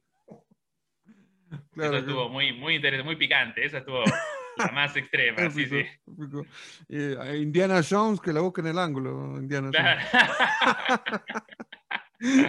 Viste que uno tiene la imagen, bueno, Indiana Jones creo que era ar- arqueólogo, eh, pero Sí, tiene sí, la imagen esa de aventurero y ah, eh, yo creo que hay mucha aventura en lo que hacen. Hay mucha, obviamente, claro, una cosa es piensen en Indiana Jones que iba con un caño directamente. ¿Viste? Claro, era otra, otra, cosa. Sí, bueno, sí, acá no, pero no tenemos armas. Pero igual a veces te encontrás cosas que son muy, muy picantes. Este, Hoy mismo, por ejemplo, estábamos, o sea, tuvimos que estar, éramos veinte y pico personas arriba en un campamento que era de golpe una ciudad, así un pueblo nómade que estábamos ahí, Sí, eh, y mucho frío, y qué sé yo. También puede aparecerte un puma y se puede pudrir todo. qué sé yo. Claro. O si alguno se lastima, si, si alguno se lastima, es un trámite tener que bajar, ¿viste? No, no, es, no es nada fácil. Estás, es como que uno siempre tiene que estar todos en la cabeza bien tranqui y decir, bueno, me fui a un lugar extremo, vamos a cuidarnos entre todos, tenemos que ser conscientes de esto, no hagamos boludeces. claro. Entonces, bueno, este, pasa eso, pasa eso. Después, qué sé yo, cosas que capaz que estás caminando tranqui solo Mm. eh, y golpe se desmorona la, la cornisa de, de donde estaba y ves cómo se Oh. cae al, al- precipicio y decís, bueno, y capaz estaba solo y decís, "No, me- casi me muero y no me van a encontrar nunca. ¿Entendés? Listo, No, estás. no, tremendo, tremendo. Claro, ¿viste? O inclusive vas a lugares, por ejemplo, ahí en el norte de Río Negro, que hace mucho calor en verano, y había, había víboras de cascabel, había Claro. mm, yarará, entonces son lugares que son... mm, Tenés que, Jodido. tenés que tener respeto por el lugar Sí. donde estás. Claro, claro. Sí, bueno, sí, todo tiene su, su chimi ahí. Claro, claro, no es, no es soplar y hacer botella, como se dice. o Claro, sea, exactamente. Es, es un- es una labor tremenda. Diego, ¿po- ¿podemos hablar del cine? ¿Los dinosaurios en el cine? Hablemos, hablemos del cine. Mira, yo. Estamos eh, acá los dos por eso, básicamente. Claro, sí, sí. Este, bueno, a ver, Jurassic para mí eh, fue, fue una película que, que la vi con cinco años, este, que nunca me había pasado hasta el día de hoy, que una película que me, me emocionara tanto como también me aterrara tanto. O sea, la parte de la cocina, eh, para mí, la veía abajo de la mesa, la Muy parte de la cocina. sí, Este, sí. Primero que nada, este, lo, lo que, lo que incita a la película, este, vamos a hablar- a hablarlo también en términos, eh, acercarnos a, a tu ciencia. Este, yo entiendo que no es posible encontrar eh, ámbar fosilizado, ¿no? O sea, es- es- Ámbar, sí, sí, se sea, puede. Se puede claro. encontrar ámbar, se puede encontrar con el mosquito adentro, se puede Sí, sí. encontrar de todo. Inclusive, por ejemplo, el año pasado, cada vez se, se buena más la peluca, sí. el año pasado se encontró, se están empezando a encontrar dinosaurios dentro de ámbar. O ¡Wow! sea, pero, pero, o sea, son Sí, pequeños sí. dinosaurios, Chiquito, pero por ejemplo, chiquito. apareció la cola de un dinosaurio, emplumada, todo así como si fuese la de un cuatí ¡Wow! y con anillos, ¿viste? O sea, Sí. La, la cola de un dinosaurito chiquito ahí. Ajá. Después apareció la cabeza de un ave primitiva, sí, la cabeza sola en ámbar. Y ahora apareció hace poco un pichón de ave, también todo así, todo quick, en ámbar. O sea, puedes encontrar maravillas en ámbar. Sí, sí. Lo que no podemos encontrar en ámbar es el ADN. Exacto. Soy. Eso es lo que no podemos encontrar. Claro, claro. Porque principalmente cuando pasa, lo que pasa con el ámbar, es que es parecido a lo que pasa tipo cuando con una momia egipcia, ¿vieron esos dibujitos? Que, no sé, le sacan el, el- el papel higiénico a la, bom- a la Sí, sí. momia y se, se desintegra. Bueno, pasa eso en realidad. Sí. Vos lo que tenés es que está como así, como, como todo momificado, todo con- conservado, pero está en realidad todo calcinado adentro. Es algo que es, es, es como la huella de lo que era. No hay nada ahí en realidad. Claro, Está todo desintegrado ahí. claro, Está claro. como ahí encapsulado, quieto, con esa forma, pero Claro. si lo abrís, No es, lo que, perdés. no es que hay una preservación tal que se mantenga el, el ADN. Exactamente, sí, sí. Bueno, y. Lamentablemente, lamentablemente. Claro, lamentablemente, pero este, bueno, y supongo que también habrá, este, yendo a la parte realista, ¿no? Este, para co- comple- comple- complementar el genoma y todo eso, también debe haber gente que detracte esa parte, supongo, ah, para ini- iniciar la clonación, digamos. O sea, lo Y que... eso, eso es todo lo que es la parte de ciencia ficción, digamos. Claro, eh, sí, sí. Pero que, por ejemplo, ojo, en dinosaurios es muy difícil, pero sí se quiere hacer algo similar quizá con especies que se extinguieron hace poco. Por ejemplo, el mamut, o por ejemplo, eh, el- hay un animal muy lindo de Australia que se llama el, el tigre de Tasmania, que es un marsupial predador. Sí. Parece un- es- imagínense como un perro que tiene rayas, muy, muy lindo. Búsquenlo. sí. Y ese animal, eh, se, se ese animal se extinguió el siglo pasado. O sea, hay Sí. videos del animal y demás. Es más, perdón. El año pasado salió el gobierno de Australia demostrando que sí hay registros de hace muy poco de que todavía hay de esos animales con vida. Ajá. Así que, bueno, eh, súper en peligro de extinción debe estar ese animal que se pensó Claro. extinto durante 50 años. Pero bueno, eh, hay mucha, mucha movida para tratar de clonar esos animales. inclusive hace poco en España se clonó eh, una especie de cabra montesa que se había Sí. extinto hacía unos 50 años, más o menos. ¿Y qué es lo que se hace en realidad? Como vos tenés los materiales frescos, tenés eh, animales taxidermizados en los museos, tenés eh, en- en- algunos en, en formol y demás, vos el ADN lo tenés entero. Claro, Entonces no, no es necesario, si querés, eh, llenar el rompecabezas con, como pasa en Park, que meten ADN de rana o de lagarto. claro. Bueno, pero lo que pasa es que eso lo tenés que meter en un óvulo, o sea, ese, ese embrión lo tenés que meter en un, óvulo, un útero de un animal actual. Por ejemplo, en este caso, esa cabra montesa la metieron en la de una cabra de otra especie, y el bicho, el animal nació. Nació, un animal extinto, y murió a los minutos porque Murió por una enseguida. deficiencia respiratoria. Ajá. O sea, todavía, todavía falta claro. eh, afinarlo. Pero piensen que, y bueno, es más o menos lo mismo que se quiere hacer para el mamut, Ujú. eh, que quieren también revivir mamut, porque hay un montón de mamuts congelados, tenemos ADN mamut por todas partes. Claro. eh, y inclusive está la anécdota de que, no sé, en qué época del siglo pasado, se juntan así como los capos del mundo a comer mamut, básicamente que se habían, habían encontrado un mamut congelado y lo cocinaron Asado de mamut. asado de mamut, todos dicen que sabía horrible, pero estabas comiendo mamut, así que lógicamente. Claro. Entonces, este, bueno, esas son las cosas que quizás no sean ciencia ficción en unos años. Mirá. Este, hay que entender por qué, ¿no? El por qué harías eso, ¿no? Porque así como en Claro. Jurassic Park, recuerden que Ian Malcolm eh, dice, bueno, pero ¿tiene sentido realmente traer un, Eso, un animal claro. extinto como un dinosaurio que fue, se extinguió por medios naturales y demás?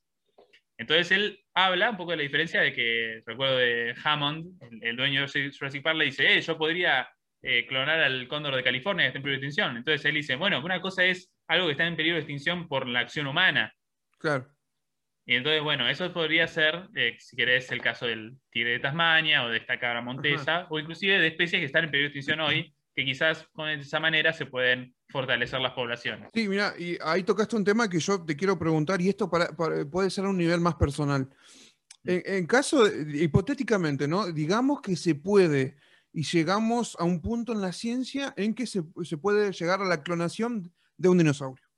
Eh, En ese caso, vos, vos creerías que es eh, poco ético, este, creerías que eh, lo impulsarías por una cuestión de curiosidad, por una cuestión de- de científica, o, o- o tirarías más para, para el lado de, de Ian Malcolm, por ejemplo. Difícil pregunta, ¿eh? Difícil, sí, sí. Buena pregunta. A ver. Yo quiero ver un dinosaurio. Sí, sí, quiero. No, eh, mira, es difícil, es difícil. Eh, más, hasta, es más, hasta quizá uno diría poco ético porque el animal podría sufrir, lo que sea. Yo hasta lo vería poco ético porque se, se- se utilizarían un montón de recursos para eso, que podrían Ajá. ser utilizados en otras cosas que quizás. eh, y tampoco, también es, eh, es un poco esta picardía de decir, che, loco, mirá que hay un montón de, de- de criaturas que están vivas hoy, que están en periodo de extinción y que se podrían salvar. Y estamos. Esto, crear un dinosaurio es un capricho nuestro, en realidad. ¿no? Pero bueno, si lo hacen, ah, me voy a sacar una foto, ya fue. es como, bueno, estamos en el capitalismo, listo, ya está, Ya fue. ¿qué va a hacer? me saco una foto, Sí, ya sí. fue. ¿Qué va a hacer? Eh, también, al mismo tiempo, eh, sería, como hablábamos hace un rato, ese dinosaurio que eventualmente se crearía no sería un dinosaurio que haya existido, no sería una especie, no es que clonan y crean al Carnotaurus o al, al Tyrannosaurus o lo que sea, o el Velociraptor. Sería una especie de juguete de ser creado a la fuerza, digamos, en- quizás a partir de un ave. De hecho, hubo muchos experimentos eh, hace un tiempo sobre cómo con embriones de gallinas podías ir tocando las, los genomas que regulan la apariencia, de la, la expresión de caracteres en, un- en una gallina, y se logró que la gallina tenga dientes, que tenga una cola larga. Ah.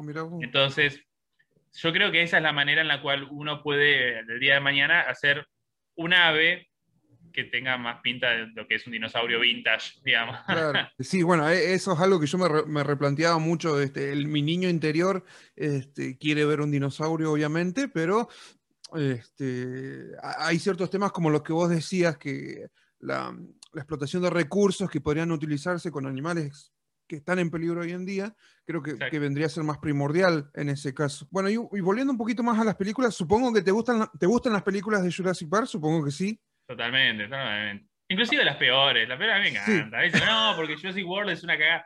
Sí, papá. Bueno, mirá, mirá Claro, sí, sí. Bueno, a mí me encanta. Ver dinosaurio me encanta, me fascina. Claro, estás Este, viendo dinosaurios. Claro. Listo.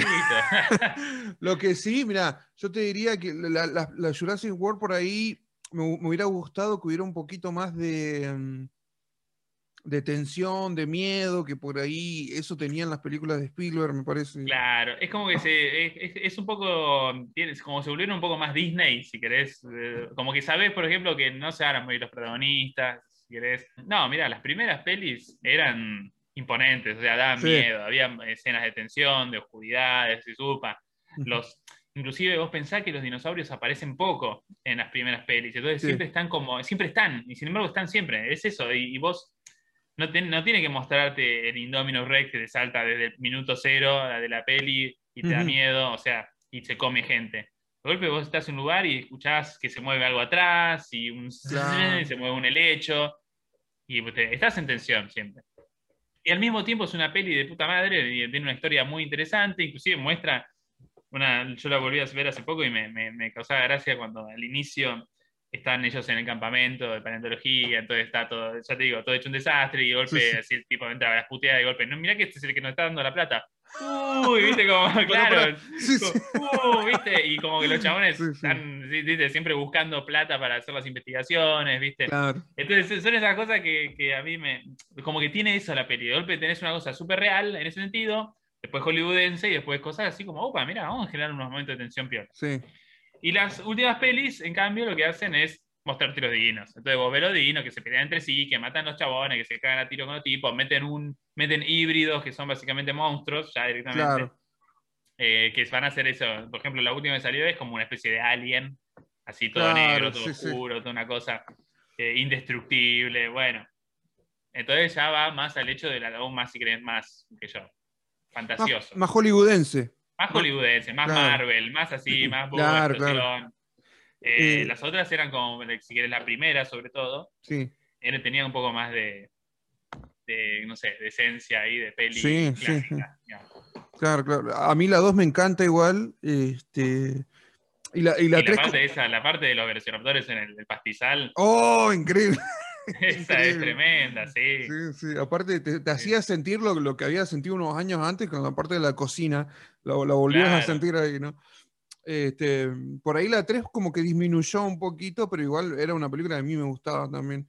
A mí me Eh, gustaba mucho porque también aparecían un montón de dinos, que era algo Claro. que yo quería. Era, vamos a ver los dinos. Y después Claro. playan con eso de la inteligencia de los velociraptores. Entonces, como que, eh, mirá, tienen, tienen un poco más de, de, de aristas. ¿Qué sé yo? Me gustaba eso. Sí, sí, sí. Este, y yo digo, eh, bueno, igual el, te- el tema de los híbridos es algo que, si, si uno va a la esencia de Jurassic Park, son las novelas de Michael Crichton. Este, yo cuando puedo las recomiendo, no son fáciles de leer, pero No, no. son súper interesantes. No sé si los leíste vos. Yo le- leí las dos. La primera la leí cuando era muy chico y ya te digo, me costó. Me costó- me costó, me costó. Sí, sí, yo de grande ya le, le agarré el gusto. Este, Mm. Es lleno de información, lleno de datos, que vos decís, ¿cómo pudo este tipo? Sí, sí, que se sentó ahí a aprender. de- hay un momento que hablan, no sé, hay como varios capítulos que son de computación, De informática. computación, sí, sí. Yo era, pero ¿y los dinosaurios, ¿dónde yo que-?" claro. Bueno, en el libro hay igual una- hay momentos muy, muy Sí, piolas. sí, este, Que inclusive vos después cuando ves la primera y la segunda, la segunda peli, ves que el inicio de la segunda peli es el inicio del primer libro. en primer libro. Mm, Y, ahí, y, y te das cuenta que hay unas, como que hicieron, con las pelis hicieron algunos cambiecitos así. Sí, sí. Y bueno, a ver esas, pe- es- haber leído los libros como te, eh, mirá, eh, esos datos Claro, que, claro, claro. que vas viendo. Hay, hay aspectos de, de- de- de los, de, de la modificación híbrida de un dinosaurio que eh, están presentes en los libros. Eso se retrata en los libros. O sea, Mm. el hecho de que, que recién lo dicen en la de Jurassic World, en la peli, eso de que estos no son los dinosaurios. Esto es. Los dinosaurios seguro que no se veían así, pero nosotros creamos esto. O sea, eso lo dicen en los libros ya. O sea, Claro. diciendo, nosotros estamos aproximándonos y esto es lo que mejor que podemos hacer. Sí, sí, yo cuando, cuando puedo siempre la, la- la recomiendo. Este, de hecho, quiero comprarme las versiones porque acá no se consiguen. Este, pero bueno, por ejemplo, hay cambios como que Hammond eh, en el libro es como un. este, como el malo vendría a ser. Es más garca, es más garca. es más garca. Este, o los chicos también son diferentes, ¿no? pero igual, este, todo, todo, sirve porque quería absorber toda la experiencia, ¿no? Se va ya tocando ya los tramos finales de este podcast, que dicho sea de paso, me la estoy pasando bomba. Súper interesante todo. Este, quiero cerrar. Eh, quiero cerrar con una extinción, justamente. Este, eh, quiero que hablemos de la extinción de los dinosaurios. Eh, la teoría más fuerte que siempre se ha escuchado es la teoría, la teoría del meteorito. Mm. Este, es como la más fuerte. Eh, también se ha hablado de enfermedades, este, se ha hablado de una pandemia, creo también, de, sucedió en ese hay un montón de Hay un montón de Muchas cosas, ¿no? Hay un montón de hipótesis. Eh, lo, mm, lo que está más o menos ahora es que en realidad ya cuando cae el meteorito había algunas complicaciones y ya había algún tipo de declive en las poblaciones de dinosaurios. se piensa. Este, mm, lo que también tenés es tipo grandes, hay un gran ascenso del mar, entonces no, no, no, imagen un tsunami, sino que de golpe aumenta el, el, océano, entonces muchos como que aumenta el, los sedimentos donde buscamos fósiles, de pronto no es que encontrás tantos dinosaurios, porque de golpe vas a encontrar muchos marinos, entonces vas a ver otras cosas. Eh, entonces ya viste como que hay, dices, che, ojo, antes, ya en los últimos momentos de la época de dinosaurios, antes de que caiga el meteorito, que es la, hipótesis más, más soportada, ya había como una, un declive. Pero bueno, por ahora es esa la que más, eh, o sea, en su momento se, estableció de que las flores aparecen en el Cretácico, que es el último periodo de los dinosaurios, y que ellos habrían sido alérgicos si se hubiese sentado muy mal, no sé, pero al mismo tiempo hay millones y millones de años de convivencia y los dinosaurios siguieron. Capaz que alguna, a alguno le, cabió mal el, polen, pero después está todo bien. Los, bichos en sí siguieron. Pero bueno, eh, parece que cayó este meteorito, que está, hay un montón de datos que soportan eh, que, efectivamente cayó un meteorito, que el meteorito cayó justo en un sitio donde había un mineral muy especial que es el iridio, que es tóxico, entonces ese iridio se esparció por toda la atmósfera junto con un montón de polvo que tapó los rayos solares y, causando un efecto en cadena en el cual las plantas mueren, entonces va a haber menos herbívoros porque no pueden, pueden alimentarse, hubo grandes bajas de temperatura, eh, llovía lluvia ácida, entonces era un ambiente tremendo que se dio durante mucho tiempo. No piensen que es cuando cae el meteorito, aplasta a los dinosaurios, se prende todo fuego y chao. Sino que cae el meteorito, obviamente los que estaban cerca no la pasaron muy bien, pero de, lo que estamos en la, en, la, otra punta del globo, bueno, ahí ellos sufrieron durante muchos años todos estos efectos en cadena y que fueron deteriorando el ambiente hasta que piensen en sí que los dinosaurios, la mayor parte de ellos, posiblemente hayan sido animales muy especializados. Entonces, si vos tenías los predadores que estaban adaptados a comer un determinado tipo de presa, si esa presa desaparece, ellos van también. Claro. Entonces los que eh, efectivamente terminan eh, sobreviviendo son los animales que eran generalistas, los que podían comer frutos, que podían comer algo de descomposición, que comían por una raíz, que comían insectos. Entonces, por eso es que van a sobrevivir los animales pequeños, que suelen ser los, este, generalistas. Entonces ahí estamos nosotros, los mamíferos, que los mamíferos aparecemos en el mundo más o menos al mismo tiempo que los dinosaurios, pero los dinosaurios copan la parada al toque y nosotros nos quedamos chiquititos durante mucho tiempo, hasta que efectivamente desaparecen los grandes dinosaurios y entonces nosotros y las aves, que, o sea, dijeron, ah, bueno, yo, todos mis primos se murieron, entonces yo ahora puedo evolucionar de un montón de maneras, entonces ellas ah, inclusive ocupan los nichos que habían ocupado otros tipos de aves, o los pterosaurios, que son estos grandes reptiles voladores, que también aparecen en Jurassic Park. Eh, entonces ahí es cuando eh, todos estos animales que empiezan siendo pequeños y generalistas, comiendo basura del piso, dicen, listo, ahora esta es la mía, y entonces pueden, pueden eh, explotar y ocupar todos los nichos ecológicos que están ocupados por los dinosaurios y por un montón de otras criaturas que desaparecen en esa extinción.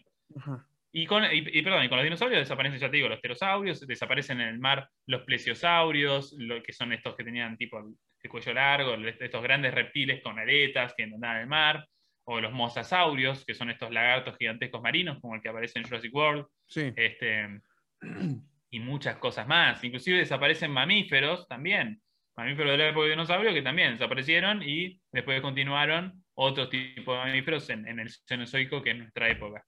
Entonces, viste, no es tanto que se extinguen los dinosaurios, sino que se extingue todo un tipo, una biota, o sea, Claro. un montón de animales y muchas plantas también. Eh, cambia, es un reseteo, si querés, de borrón y cuenta Claro. nueva, casi borrón, entonces quedó un grupito que, bueno, ahora ustedes van a tener que fundar este nuevo mundo, que es el mundo del Cenozoico, en el cual todavía estamos nosotros hoy en día. Claro. Eh, y eh, entiendo, o sea, entiendo que lo- lo- la- las teorías más fuertes igual este, van de la mano con una cadena de sucesos como la muerte de la fauna eh, y lo que viene después, la muerte del herbívoro, por, ende la muerte del carnívoro. Exacto.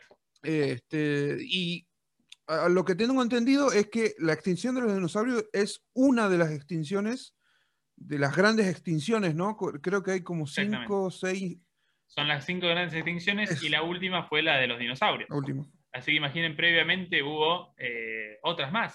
En el Triásico, o sea, en medio de la época de los dinosaurios, o sea, en el Triásico, Sí. cuando termina el Triásico, hay una gran extinción.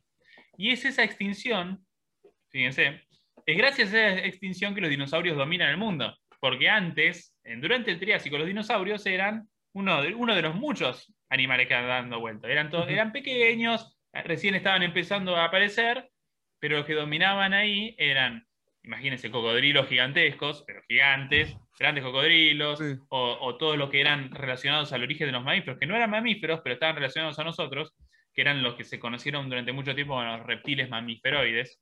Ajá. Y bueno, estos eran los sinápsidos. Y estos eran animales, imagínense, una especie de perro medio re- reptiloide, vos, gigante, sí. que había predadores, había herbívoros, había unos que se llamaban dicinodontes, que los dicinodontes eran una especie, imagínense una especie de animal como un rinoceronte gigante, pero en vez de tener un cuerno, tenía como unos colmillos así. y esos eran Ah, herbívoros. Sí, sí. Y esos aparecen en, en- en Paseando con Dinosaurios, por ejemplo. sí. Entonces, bueno, había toda una fauna súper loca y los dinosaurios eran unos, unos más. Cuando se, se produce esta gran extinción del Triásico, los dinosaurios aprovechan y explotan en diversidad como luego lo harían los mamíferos cuando se extinguen los dinosaurios. Claro. Y antes de esa, inclusive el inicio de la- del Mesozoico, la época de los dinosaurios, ocurre con la extinción permotriásica.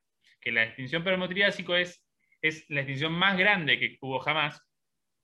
Y es ahí donde se extinguen un montón de flora, un montón de animales marinos, un montón de animales terrestres. Este, por ejemplo, uno de los clásicos es el Dimetrodon. Dimetrodon era un animal, imagínense una especie de lagarto que tenía una vela gigante en el lomo, un, Ajá, un Spinosaurus, que muchas veces piensan que es un dinosaurio y demás. Bueno, este animal era uno de los predadores de esa época y muchos más. Este, y ahí estaban tímidamente, como uno más de los grupos, estaban los que serían los ancestros nuestros mamíferos y los ancestros de los dinosaurios. Entonces, Ajá. con cada extinción, obviamente le va a ir mal a un montón de criaturas, y, pero después va a haber otras que se van a aprovechar y van a generar nuevas maravillas. Claro, claro. Este, y mira, no sabía que mm, eh, la extinción previa a la de los dinosaurios había ocurrido durante la, etapa en que ya estaban, claro. Claro, Pensé que era mucho antes, mira, interesantísimo eso. Y bueno, esa extinción ayudó a la popularización, digamos, del, de los dinosaurios sí, Como- sí, sí. como, como especie dominante, porque eran la especie dominante, ¿no? Entiendo. Claro, claro, después de eso sí, se vuelven, o sea, los dinosaurios son el grupo dominante en los ambientes terrestres. Claro. Este, va- obviamente va a haber cocodrilos que siguen estando ahí, estamos nosotros los mamíferos, va a haber lagartos, va a haber serpientes, va a haber los pterosaurios, pero siempre relegados. Claro. Cuando claro, vos ves, por ejemplo, así como vos ves hoy una sabana africana, vos sabés que hay serpientes y lagartos y insectos y cosas así. ¿Pero qué ves? Es mamífero. Vos ves Claro. al león que caza antílopes, ves las cebras, ves el elefante, somos nosotros los mamíferos ahora, los, los dueños ahora. Bueno, eso es lo que ocurría entonces con los dinos. Increíble. Este, Seba, eh, me la pasé súper bien. Este, yo, si fuera por mí, estaríamos Sí. hablando dos horas más, pero este, hay que llegar a un fin. Este, la verdad que la- me la pasé bomba. Este, me gustaría también, muy hablar con vos en otra ocasión. No sé si algún otro proyecto nos podrá juntar. Totalmente, Este, totalmente, arreglamos. Estaría bueno, estaría muy bueno. Sí, sí, sí.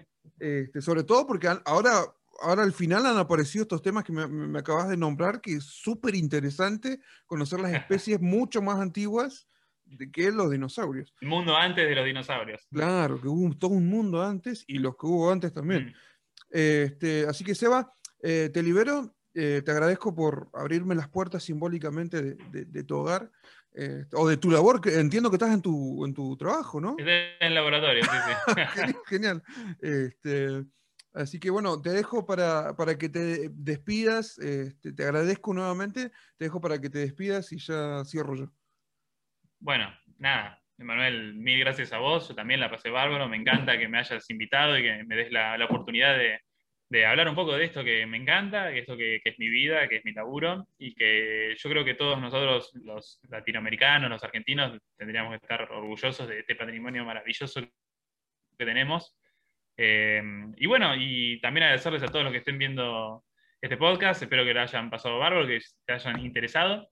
Eh, cualquier cosa, si quieren contactarse en mis redes sociales, este, ahí está, yo soy Seba Rosadilla, en Instagram. Y si no, el Instagram de mi laboratorio es la SEB, es la SEB MACN, o sea, es L-A-C-E, B corta, M-A-C-N. Y ahí estamos nosotros y vamos subiendo todas las novedades paleontológicas que vamos, que vamos sacando. Inclusive ahora, aún así estemos en pandemia, seguimos eh, publicando muchas cosas, así que nada, eso es un, un golazo. Así que bueno, espero que lo hayan pasado bárbaro todos. Buenísimo. Seba, eh, muchísimas gracias. Voy a dejar anexado tus, este, tus redes acá en la descripción del video para que lo están mirando por YouTube. esto sale por Spotify, por Google Podcast, por Deezer, todas las plataformas que sean de, podcast, las más conocidas, ahí vamos a estar nosotros. Este, por mi parte, te agradezco, Seba, y también a vos que nos estás viendo y escuchando. Y bueno, ya sabes, Los Invisibles, un podcast mal hecho sobre héroes anónimos conducido por un don nadie. Muchísimas gracias y chau, chau.